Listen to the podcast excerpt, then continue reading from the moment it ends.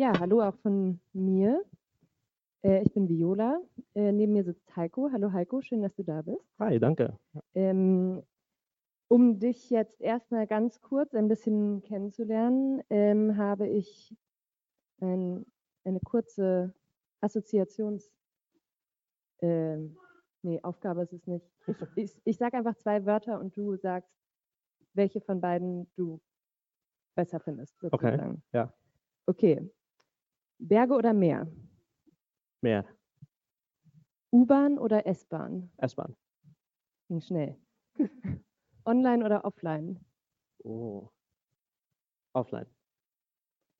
Ähm, Microsoft Word oder Excel? Excel. Das habe ich mir schon gedacht. äh, Bier oder Wein? Wein. Und das ist vielleicht ein bisschen tricky. Spanisch oder Englisch? Oh. Das ist tricky. Ähm, ich gehe mal mit Englisch. Okay. Ja. Ähm, eine kleine winzige Überleitung quasi schon mit den zwei Sprachen. Denn Spanisch und Englisch sind beides Sprachen, die du fließend sprichst, außer Deutsch. Ähm, du bist nicht in Deutschland aufgewachsen. Deutsch ist aber trotzdem auch deine Muttersprache. Wie kommt es, dass du jetzt in Berlin wohnst? Seit wann bist du hier? Wo warst du vorher? Warum? Wieso? Weshalb? Also Mhm. schnell die, die Bio. Genau. Äh, ja, ähm, also ich heiße Heiko. Ich bin in Asunción, Paraguay geboren und auch zum größten Teil aufgewachsen. Dazwischen nochmal fünf Jahre in den USA.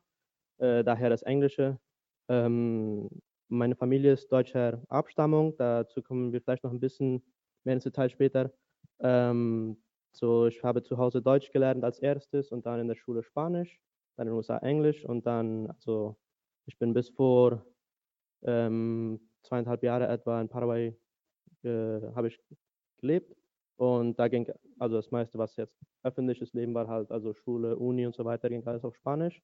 Gemeinde aber auf Deutsch, sowie auch ähm, Familie, also mit den, ähm, den nahen Verwandten und so weiter. So, ich habe mit etwa 13, 14, 15 war ich ganz fließend dreisprachig. Und ähm, du hast gerade gesagt, zweieinhalb Jahre, seit zweieinhalb Jahren bist du in Berlin. Genau, also ähm, ich kriegte vor, oder in, 2000, in 2017 machte ich meine, mein Studium zu Ende, also ich hatte, noch, machte, hatte schon den ganzen Unterricht ähm, abgeschlossen, ich machte noch meine Diplomarbeit in Informatik, also ich bin Informatikingenieur. Und in dem Jahr bekam ich ein, ein Jobangebot hier in Berlin. Ähm, also ich hatte schon den Kontakt mit einem, der jetzt ein Kollege ist, ein Mitarbeiter, ähm, der auch aus Paraguay ursprünglich kommt und jetzt schon seit 30 Jahren hier in Berlin lebt. Ähm, und dann hat sich das sehr schnell, haben sich die Türen da geöffnet und ich bin dann Anfang 2018, also Ende Januar 2018, bin ich dann hergezogen. Seit Februar 2018 arbeite ich dann jetzt Hm. in dieser Firma. Und ähm, du bist wegen des Jobs hergekommen, aber da gibt es vielleicht noch ein bisschen einen anderen Grund, warum du gesagt hast, ähm, Also ja, das mal ähm, woanders als Paraguay sein. der, der offizielle Grund ist halt immer, äh, oder was halt am einfachsten zu sagen ist, ich bin wegen, wegen Arbeit gekommen. Ähm, da spielen natürlich aber auch sehr viele andere Faktoren mit. Ähm, da ist noch sehr vieles, was da dazu kommt. Ähm, für mich war schon klar, weil sich einiges in mir veränderte und weil ich äh, auch im, im, in einen Glaubensveränderungsprozess ähm, unfreiwillig äh, reingekommen war oder angefangen hatte. Ähm, und ich schon länger diesen Wunsch hatte, mal eine Zeit im Ausland zu leben und auch zu arbeiten oder studieren, was auch immer, ähm, war es für mich schon klar, dass ich mal raus, also dass ich mich mal selbst aus das, was ich kannte, rausreißen müsste, um auch mich selber besser kennenzulernen und ein bisschen zu verstehen, wo ich jetzt bin, wer ich jetzt bin und wohin ich jetzt gehe. Und das hat dann diese Entscheidung auch beschleunigt und als ich dann diese Möglichkeit hatte, herzukommen und weil ich auch, ich habe so schon äh, doppelte Staatsangehörigkeit, also sowohl paraguayische wie auch deutsche Papiere, ähm, dann war es auch sehr einfach herzukommen. Und das war dann klar.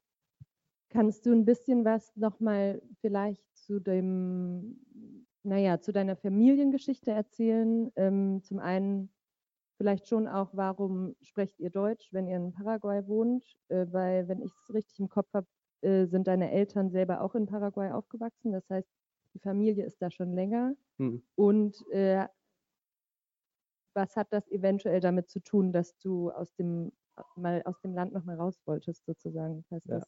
Also wir, ähm, wir hatten das auch oft schon besprochen, dass, äh, oder angesprochen, dass ich kann mein Glaubensleben oder wie ich mit dem Glauben aufgewachsen bin und so weiter und wie ich jetzt auch jetzt im Glauben stehe, kann ich sehr schwer von meiner Identität, auch ethnischen, ethnischen Identität trennen. Also es gehört sehr nah, äh, nah zusammen.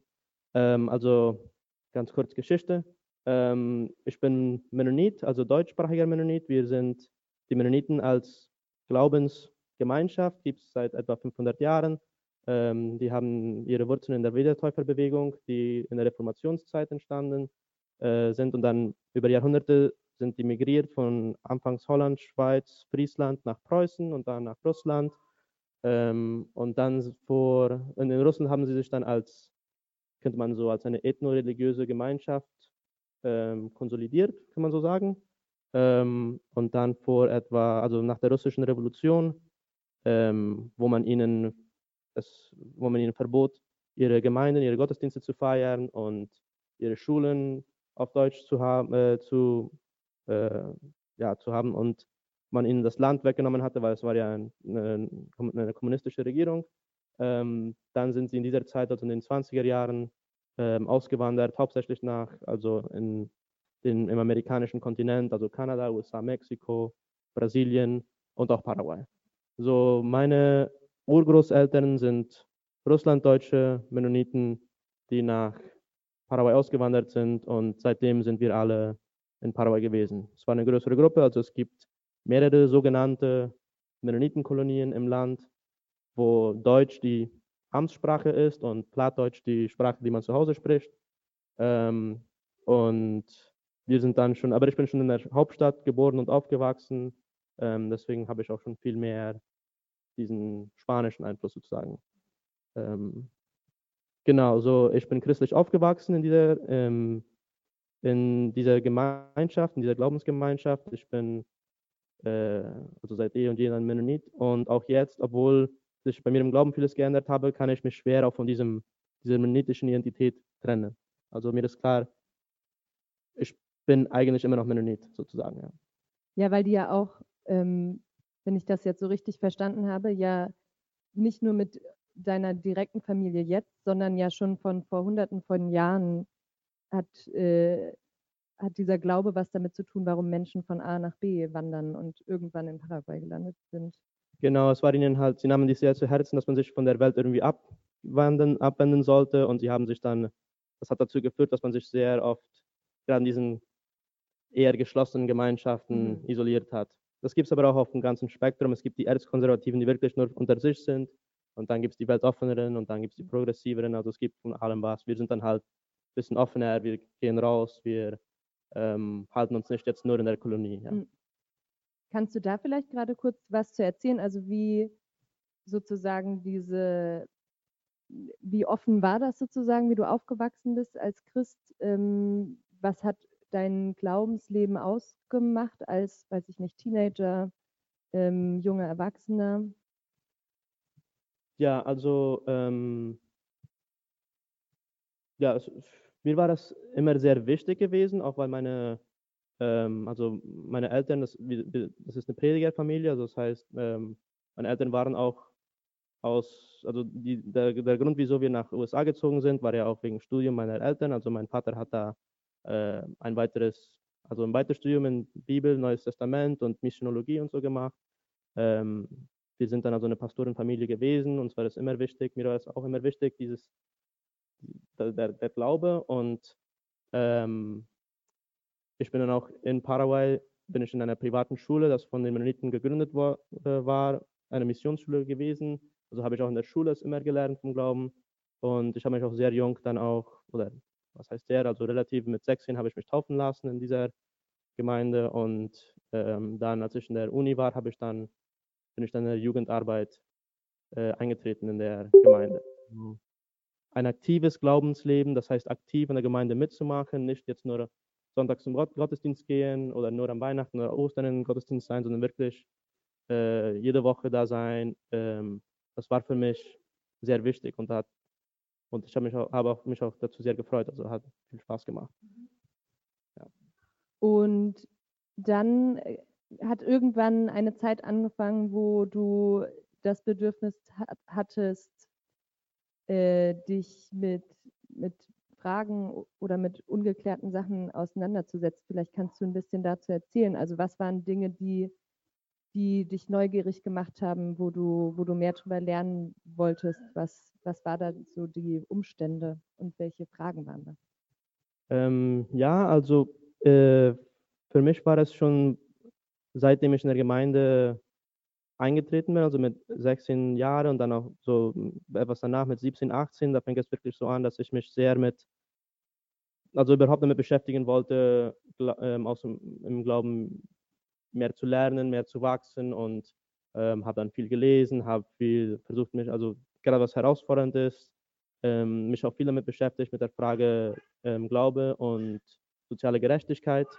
Ähm, und ich hatte schon irgendwie gemerkt, dass, weil ich auch mich sehr mit Wissenschaft äh, beschäftigte und ich war auch sehr ja, neugierig, merkte ich auch, dass es oft ähm, es viele Fragen an den Glauben gab. Besonders also man, man sieht das immer wieder von, von Atheisten, die halt sehr simplifizieren das Ganze. Ähm, und ich war mir irgendwie, hatte ich das Bedürfnis oder diese Vorstellung, ich kann dazu beitragen, ähm, den Glauben zu verteidigen und auch besser zu verstehen, wieso glaube ich das, was ich glaube, aus welchem Grund glaube ich das wie, und wie kann ich meine Theologie dann auch, ja, was kann sich an der, meiner Theologie ändern oder erweitern, wie kann ich das besser verstehen. Und dadurch habe ich mich immer mehr damit beschäftigt, mit Bibel. Ich hatte schon gemerkt, wenn man an Wissenschaft und Glaube denkt, dann kommt auch das Thema Evolution und Urknall und so da, dazu. Ähm, und da hatte ich auch schon so ein bisschen meine Antworten, was wie das zusammenpasst mit Bibel. Also mir war klar, Evolution ist halt, wir haben äh, viele Beweise dafür, also muss es halt so gewesen sein. Und ich hatte auch schon von zu Hause gelernt, die Bibel sagt, dass, ähm, obwohl die Bibel in der Schöpfungsgeschichte von sieben Tagen spricht, sagt es auch, dass für Gott ein Tag wie tausend Jahre sind. Also können die sieben Tage auch ruhig sieben Milliarden Jahre sein. Das passt aber zusammen. Ähm, aber immer mehr hatte ich diese Fragen, wie passt es zusammen? Und auch ähm, in Bezug auf die Gewalt, die man im Alten Testament sieht, ähm, wo Gott das den Israeliten sagt, dass sie Genozid begehen sollen praktisch und Kinder und Müttern und allen sollen umgebracht werden und wie passt das mit dem Gott, den wir im Neuen Testament sehen, zusammen, der Jesus, der friedliebend ist, der Liebe zeigt. Ähm, kann ich mir vorstellen, dass Jesus das gesagt hätte.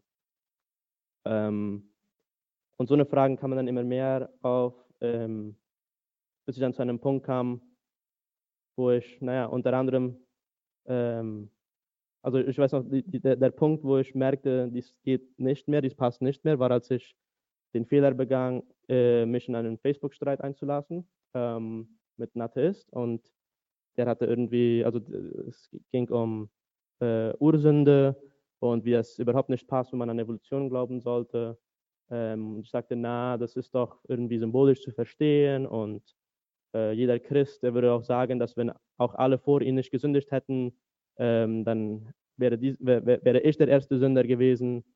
Und er meinte, ja, ist eine interessante Erklärung, aber ähm, die Doktrine oder die Theologie hinter Ursünde ist doch ziemlich klar. Ich habe mir den Wikipedia-Eintrag, habe ich gelesen und gemerkt, naja, es stimmt. Wenn wir von Ursünde sprechen, meinen wir doch, Adam und Eva haben gesündigt. Und aber unter meinem Verständnis von Evolution kann es keinen Adam und Eva als solche gewesen gegeben haben. Und als ich dieses darüber nachdachte, dann hat sich sehr schnell geändert und praktisch in einer Woche von diesem, diesem Gespräch, diesem Streit, diese, was ich da, äh, dieses Argument, das ich da hatte, ähm, hatte ich praktisch alles, was ich vom Glauben hatte. Also ich hatte plötzlich Unsicherheit konnte nichts mehr wirklich so glauben. Ich würde jetzt nicht sagen, dass ich Atheist war, aber es war jetzt, machte alles keinen Sinn mehr und ich konnte an nichts wirklich fest glauben. Hattest du in der Zeit ähm, Menschen um dich herum, mit denen du darüber reden konntest? Über diese Unsicherheit, beziehungsweise es ging ja dann sehr schnell zu einem, da ist nichts mehr, vielleicht ja, sogar? Ähm, das war schwer, weil halt ähm, ich hatte schon dieses Gefühl, kann es auch sein, dass es nicht unbedingt berechtigt war, aber ich hatte schon dieses Gefühl, dass ähm, wenn ich diese Fragen oder dieses in der Gemeinde ansprach oder mit Familie oder mit Personen, die mir auch nah waren, aber die sehr ein, äh, ja, irgendwie sehr nah an der Gemeinde standen oder im Glauben waren, dann würde man das nicht so verstehen. Man würde, ähm, vielleicht würde ich da, keine Ahnung, ausgeschimpft oder irgendwie zurechtgestellt und man würde nicht wirklich auf die Fragen so eingehen. Ähm, aber ich hatte schon eine ähm, gute Beziehung, eine, ein gutes Vertrauen zu meinem Mentor, ähm, die, also eine Art Begleitsperson von der Gemeinde aus und dem habe ich das dann so mitgeteilt, dass ich jetzt viel Zweifel hatte und an nichts wirklich so glauben konnte ähm, und ich wusste, wie ich damit umgehen sollte. Ähm, mit dem konnte ich dann über diese Themen dann so auch sprechen. Er hat mir dann auch dabei so begleitet und bis heute noch haben wir eine sehr gute, sehr gut darüber über diese Themen reden. Und wenn ich das richtig verstanden habe, also Facebook-Streit, eine Woche vergeht, irgendwie liegt alles glaubensmäßig erstmal ähm, zertrümmert vielleicht.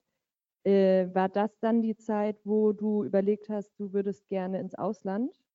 Also das Thema ähm, Ausland gab's, war schon vorher da, ähm, weil halt dieser Wunsch schon immer da war.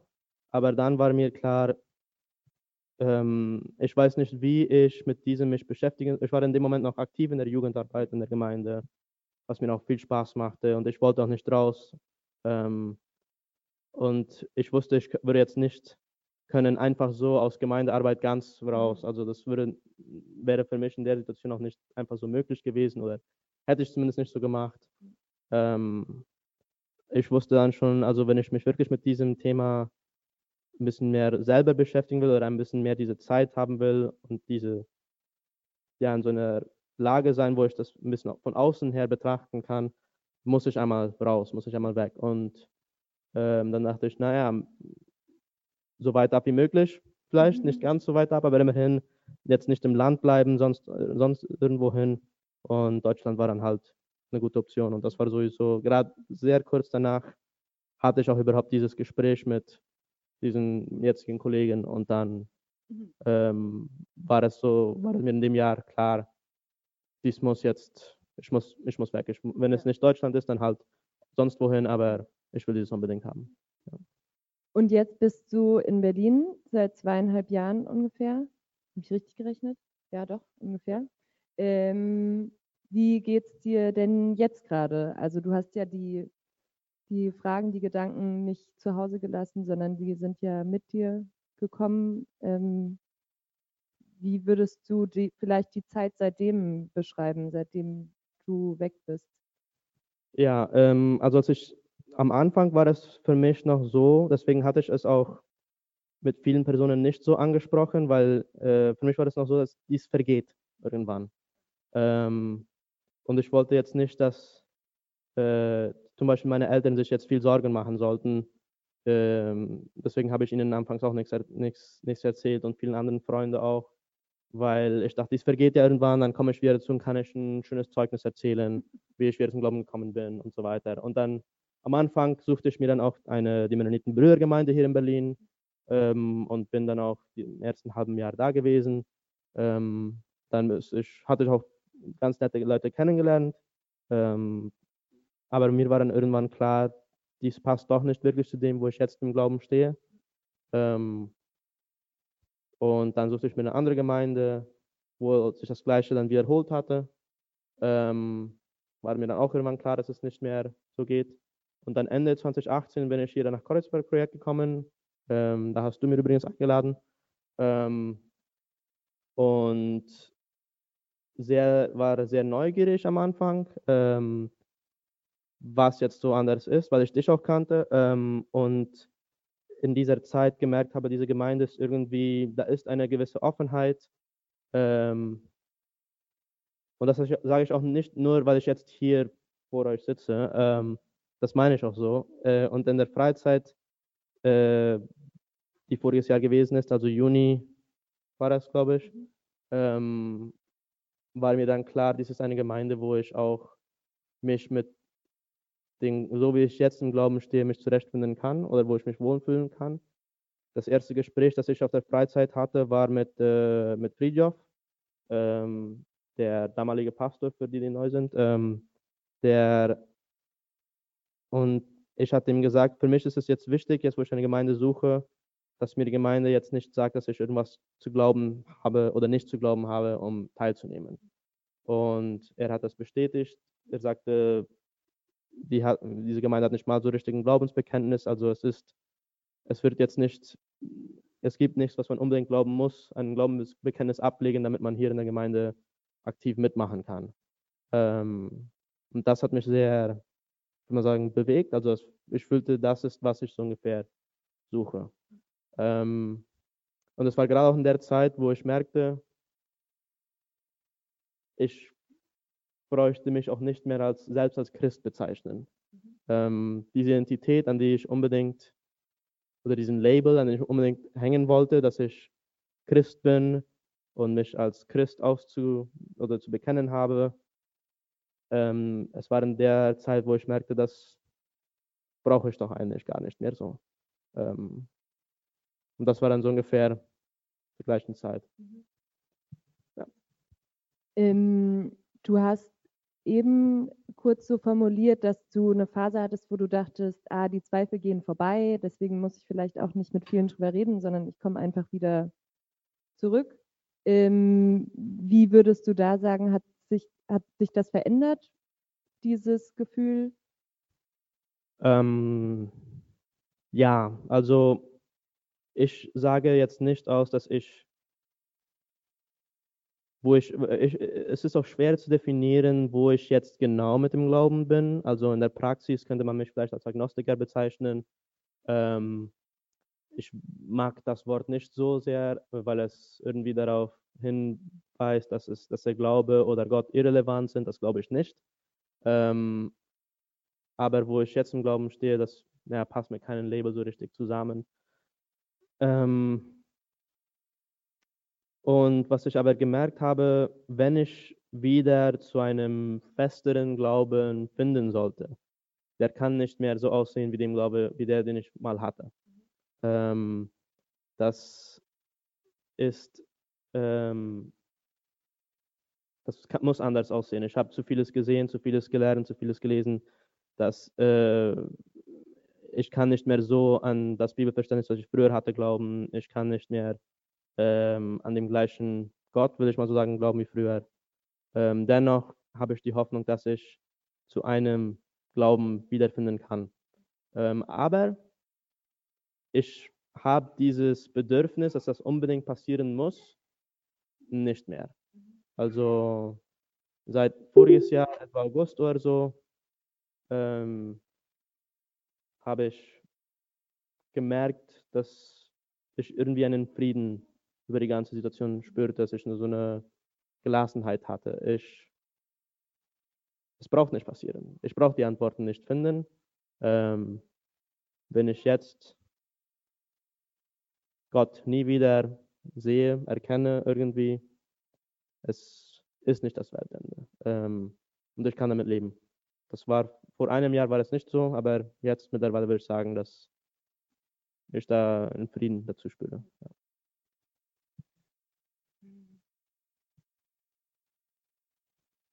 Eigentlich finde ich das gerade so ein bisschen ein schönes Ende, obwohl das vielleicht jetzt auch ein bisschen auch äh, äh, sehr abschließend klingt, aber ich finde eigentlich gar nicht. Ich finde irgendwie das sehr schön, wie du das beschreibst, dass du ähm, ja eine Gelassenheit und einen Frieden jetzt gerade hast, den du vielleicht vorher so nicht em, empfunden hast. Ähm, vielleicht, ja, ich will gerade trotzdem noch mal kurz überlegen, ob ich noch eine Frage habe. Ich könnte dazu noch was sagen, was, okay, äh, ja, ähm, was mir, also wir hatten noch darüber gesprochen, was, was mir an der Gemeinde Hoffnung gibt. Ähm, ja. Oder wieso, wieso Gemeinde für mich überhaupt noch wichtig ist. Wieso mhm. komme ich hier, erzähle dies? Wieso bin mhm. ich, komme ich überhaupt noch zum Gottesdienst, auch wenn nicht jetzt so regelmäßig wie früher? Ähm, wieso ist das Ganze überhaupt noch wichtig für mich, ist, ähm, ich habe gesehen, zu Hause auch, in unserer Gemeinde und in anderen, wie Gemeindepersonen ganz real verändert. Ähm, dass Leute wirklich äh, in ihrem Leben was, sich was ändert, wenn sie äh, in der Gemeinde sind, also durch den Glauben, durch was die Gemeinde macht, durch die Gemeindearbeit und so weiter. Und was mir dann aber auch Hoffnung gibt, ist, wenn ich sehe, wie Gemeinde heute in vielen Teilen der Welt aussieht. Ähm, ich denke jetzt spezifisch an äh, Personen, die von der Gemeinde verachtet wurden und die von der Gemeinde ausgeschlossen sind, ähm, so wie die LGBTQ-Community und ähm, oder wie die, äh, in den USA die Schwarzen, die jahrhundertelang von Christen ähm, na, oppressed, wie heißt das Wort? Unterdrückt. Unterdrückt, ja. danke. Ähm, sind diese Personen, die jeden Grund haben, um sich von Glauben, von Christentum ganz abzuwandern und die mhm. heute aber nicht nur aktiv in der Gemeinde mitmachen und Gemeinde bilden, sondern direkt Gemeinden leiten. Mhm. Ähm, und dass diese Gemeinden auch wachsen. Also wenn diese Personen sich im Glauben wiederfinden können, dann habe ich auch die Hoffnung, dass ich es kann. Mhm. Das ist ein sehr schönes Schlusswort. Vielen Dank. Ähm, ich weiß nicht, vielleicht hat ja haben Leute noch Fragen an Heiko, wenn er jetzt gerade schon hier sitzt. Oder ihr könnt es auch mit euch mitnehmen und ihn gleich noch nach dem Gottesdienst mit Fragen überfallen quasi. Oder ah, ja, Friedrich. Ich wollte gerade Friedrich auch sagen, aber nein, falsches.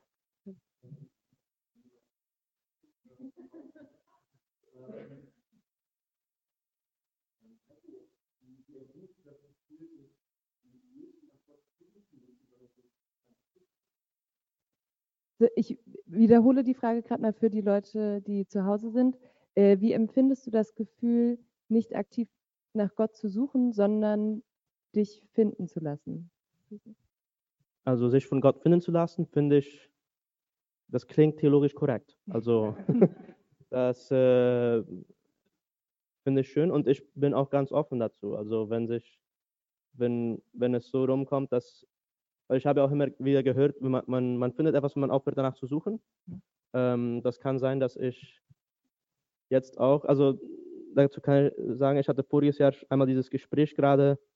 Äh, ich erzählte mit jemandem, der ist ein äh, Lobpreisleiter in einer Gemeinde irgendwo in Köln, glaube ich. Ähm, und wir sprach, kamen zu diesem Thema und der hatte auch selber irgendwie einen Prozess durchgemacht, durch, also dass er zu einem anderen Glaubensverständnis gekommen ist. Ich habe ihm gesagt, wo ich jetzt gerade stand, aber dann, ich glaube, es war in diesem Gespräch, wo ich auch wirklich zum ersten Mal das so artikuliert, dass ich diesen Frieden spürte.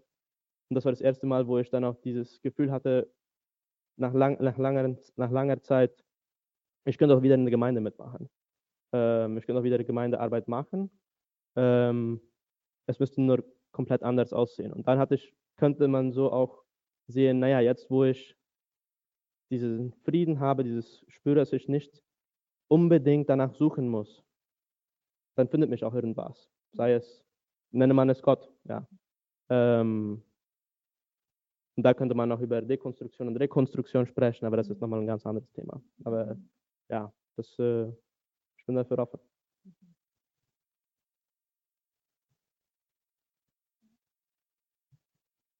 Noch eine Frage aus dem Publikum?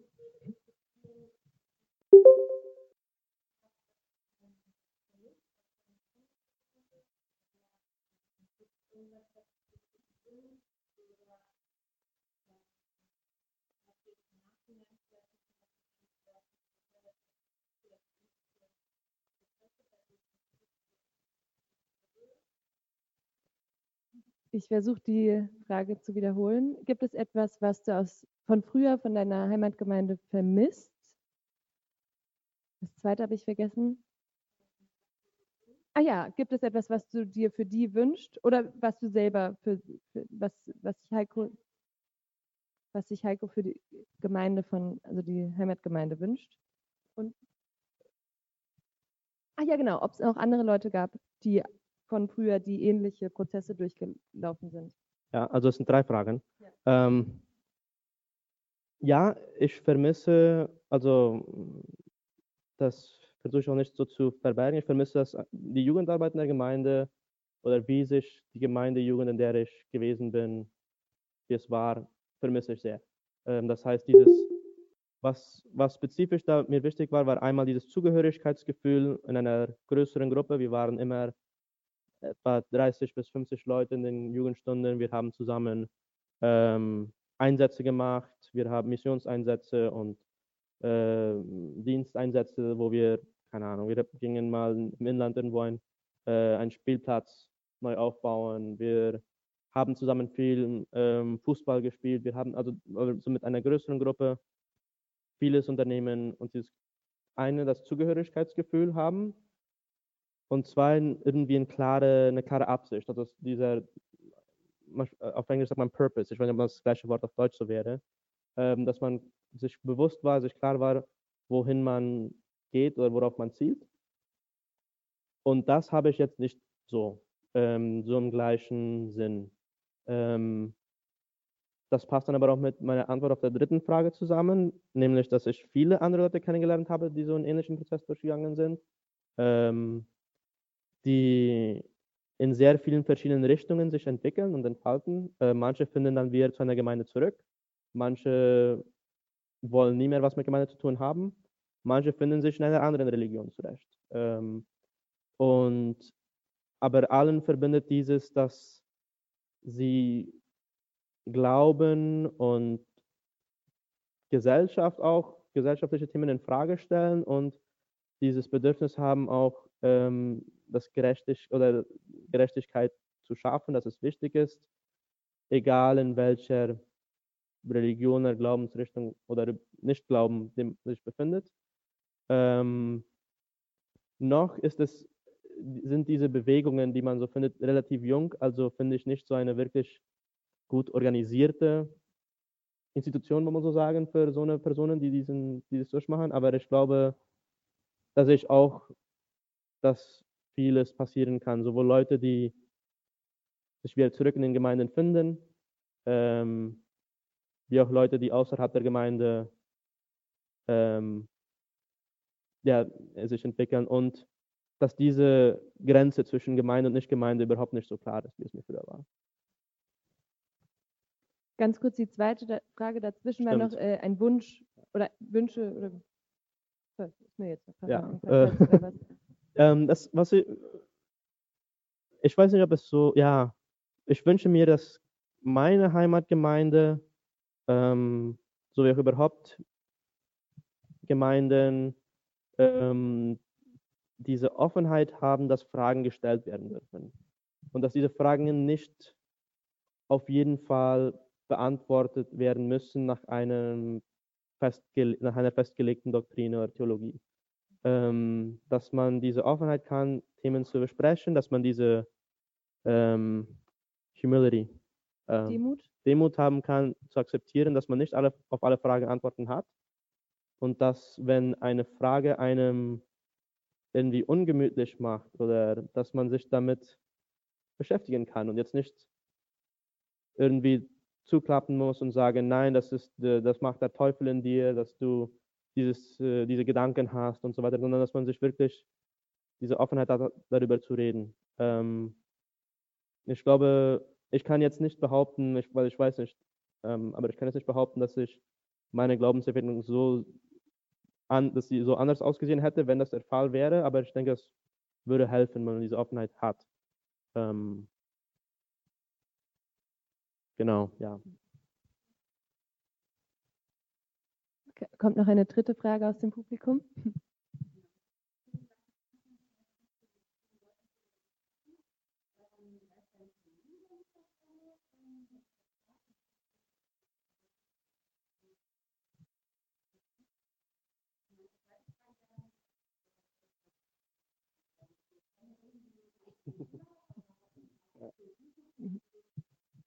Ähm, ich versuche nochmal zu wiederholen.